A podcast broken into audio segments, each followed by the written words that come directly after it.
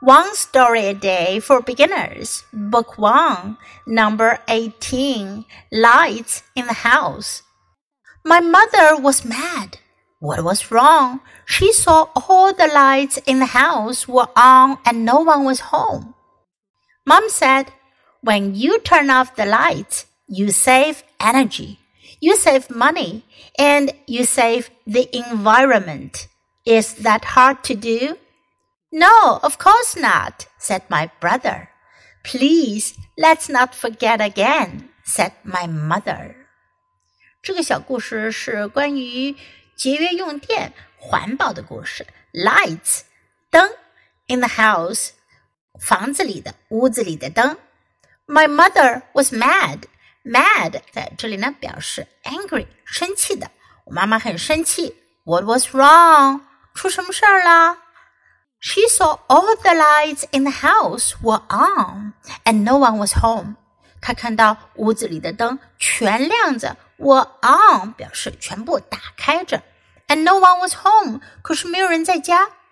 Mom said, "When you turn off the lights, you save energy." 妈妈就说啦，当你把灯关掉，你就节约了 energy 能量。 You save money，你节约了钱，and you save the environment，你还拯救了环境。注意，save 这个词呢，它可以有不同的意思。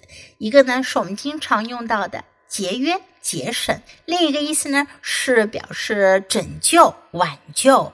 当我们说节约能量、节约钱，我们用的是它的节约这个意思，而 save the environment 就是拯救环境。Is that hard to do？这么做，这么做很难吗？Is that hard to do？Hard 艰难的、困难的。No，of course not，said my brother。我哥哥就说了，不，当然不难了。Please。Let's not forget again," said my mother. 妈妈就说了：“那请不要再忘记了。” Please，当我们请求别人做什么事的时候，我们可以加 please 表示礼貌。Let's not forget again. Let's 让我们我们不要再忘记了。Now listen to the story once again. Light in the house. My mom was mad. What was wrong? She saw all the lights in the house were on and no one was home.